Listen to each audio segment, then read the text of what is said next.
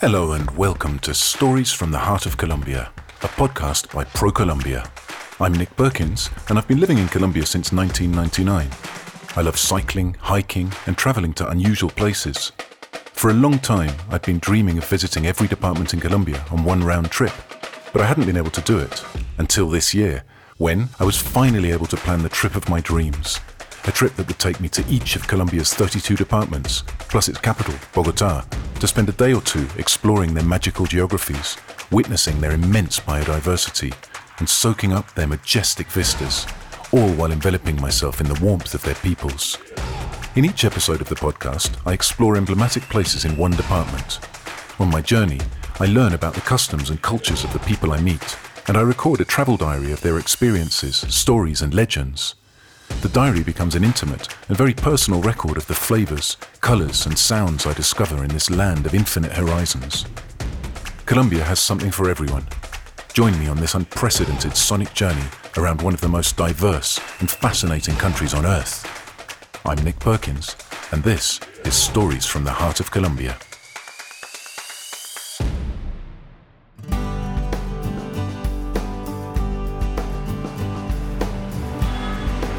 So I found myself leaning over the beautiful wooden balustrade on the balcony of my hotel in the old city of Cartagena in the department of Bolivar, which is the subject of today's episode.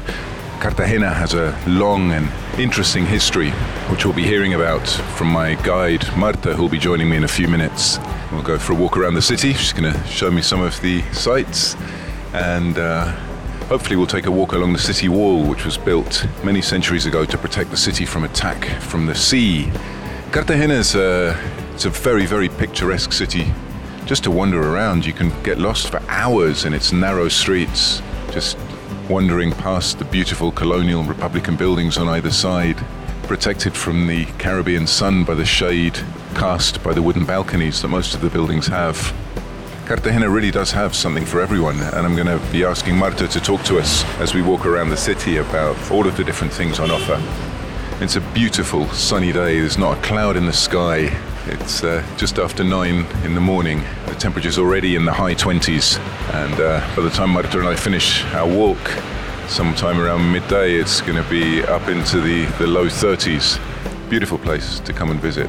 Something for everyone here, I think.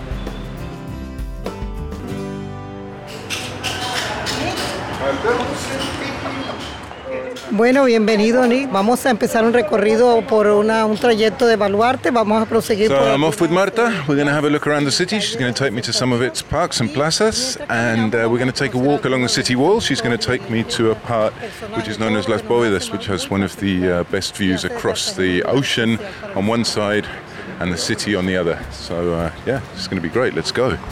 Tú eres cartagenera, ¿cierto?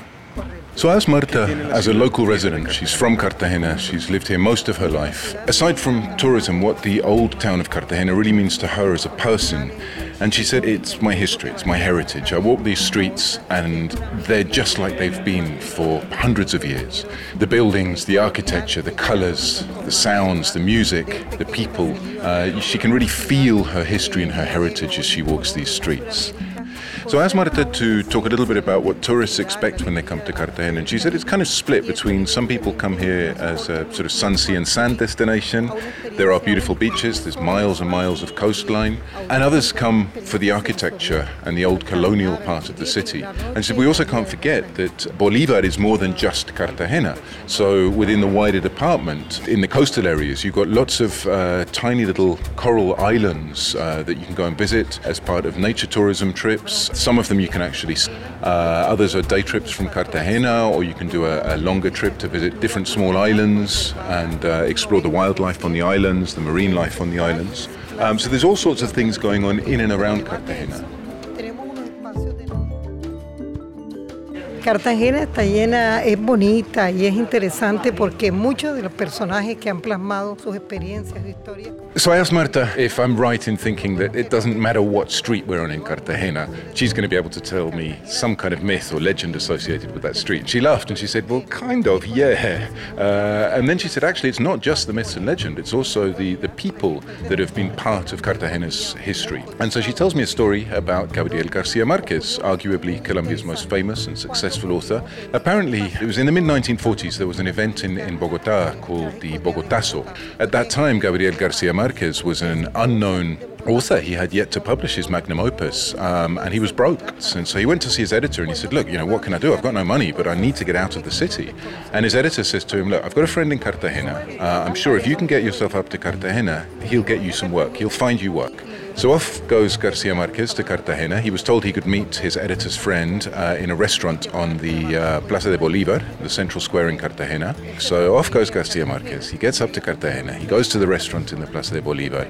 Uh, and it turns out that the editor's friend no longer works in the restaurant. So he's there. He's got not a penny to his name. He's thinking, what, what, you know, what am I going to do? And it turns out that Colombia's most famous, successful, and eminent author, winner of the Nobel Prize for Literature, spent his first night in Cartagena sleeping on a park bench in the Plaza de Bolivar.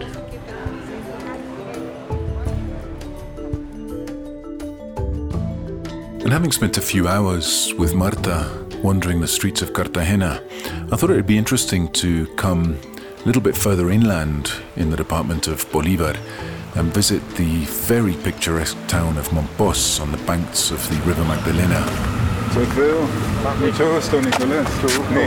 And I'm sitting on the banks of the river right now in a rocking chair next to my guest, Luis Alfredo Dominguez. He's a local resident and tour guide, and he runs a popular blog about Mompos and the surrounding area. Originalmente el nombre de la ciudad es Mompos con J. So Luis Alfredo was telling me that um, I asked him about the name of the town because you sometimes see it written with an X at the end uh, and sometimes with an S at the end. And I asked him about these two different spellings um, and also about the pronunciation because I think it's my English language roots tend to make me say Mompox when I read the, the X at the end. But then I heard him, he said Mompos. So I asked him for the correct pronunciation. He said, actually, there are three ways uh, of spelling the name of the town. When the Spanish first came here, it was called Mompoch. It was an indigenous settlement. It was the Malibu indigenous peoples who, who were the original inhabitants of this land. And the Spanish, uh, in their style of the time, changed the ch sound at the end, which uh, would usually be a J in Spanish, to an X, hence the fact that it has an X at the end. So it was Mompoch. But then, after independence, the local inhabitants wanted nothing more to do with the Spanish, and they changed the X to an S. But whichever way you spell it, you say Mompos. Luis Alfredo as well uh, told me that he's a member of the, the cultural heritage community here in Mompos and he spends his life focused on protecting and highlighting and telling people about Mompos's long cultural history. Bueno, la filigrana es arte árabe que fue traído por los españoles a Mompos. Mompos is very well known for its very intricate gold filigrane jewelry, and I asked Luis Alfredo to explain a little bit about the history of how that particular style reached Mompos or how it developed in Mompos. And he said it was actually brought by here by the Spanish, but it's not a Spanish style. It's a, a Northern African Arab style. Uh, Spain, obviously having been colonized by the Moors for a good many centuries, had a lot of customs which they introduced into Spain. And when the Spanish colonizers came here, uh, they brought that with them. And when they got to Mompos, they discovered a local indigenous community that also worked very fine jewelry. And these two traditions fused together and became what is known now as the Mompos filigrane jewelry style. And that still continues through to today. Um, there's jewelry shops and jewelers all around the village. And you can find ready-made jewels, or he said you can also um, have things made for you. And it still continues to be a significant economic activity in Mompos today. Luis Alfredo has his blog. So he was studying um, systems engineering in Barranquilla and uh, it was at the start of the internet boom, and he just wanted to make a blog. I mean, it was at the time blogging was popular, um, so he opened a blog about his city. He said his dad brought him up to be proud of where he was from and to share that pride in where he was from with others. And he said he just started a blog just to sort of put stuff up about uh, about his city, and then people started contacting him. He said it was there's a look of surprise on his face as he says people started contacting him, and he said mostly they started asking how to get to Mompos because Mompos traditionally was a very, very difficult place to get to other than by river. And so he put a section called How to Arrive. And then people started to write to him and say, Great, now I know how to arrive. What do I do when I'm there? So he started adding bits about you know local culture and local sites and monuments. And then people started writing to him and say, Well, uh, to ask whether he could take them on a tour. so he started taking them on tours. And he said it was just really very organic. One thing led to another. Um, he said he's, nowadays he still does a little bit of systems engineering work, but his primary income now comes from tourism. Um, and he said this blog uh, that led to him becoming a local expert in tourism uh, has basically changed his life. It's um, enabled him to give his family a better life. And he said, I'm, I'm much more comfortable now uh, than I've ever been. And I have to be honest, I'm actually quite sad to have to leave Mompos so soon after I arrived. Uh, the challenge of visiting the whole of Colombia in two months means that I've got to get on the road. This is definitely a place to come and just spend a few days wandering the streets. I'd say talk to someone like uh, Alfredo, who I spoke to yesterday evening take a tour, get an idea of, of what's what and where's where, and then just uh, head out on your own, wander around. Gorgeous, gorgeous. Old colonial town. Keeps its old worldly charm in a way that few others do. Bolivar is part of the Greater Caribbean Colombian tourism region. This is a place of connections, of the union between the infinite sea and the rivers, the swamps, the dry riverbeds, the desert, the mountains, and the plains. It is a land that has connected multiple cultures because it is white, indigenous, Arab, and black, which can be seen in the music and food. To learn more about places like San Felipe Castle, Boca Chica Fortress, Rosario National Natural Coral Park, San Bernardo, Cartagena's historical downtown, its cathedrals, and the nearby islands and archipelagos, visit Colombia.travel. The Stories from the Heart of Colombia podcast was produced by ProColombia. Its contents are protected by the intellectual property laws of the Republic of Colombia and do not reflect the views of the national government, ProColombia, or the other entities that participated in this project.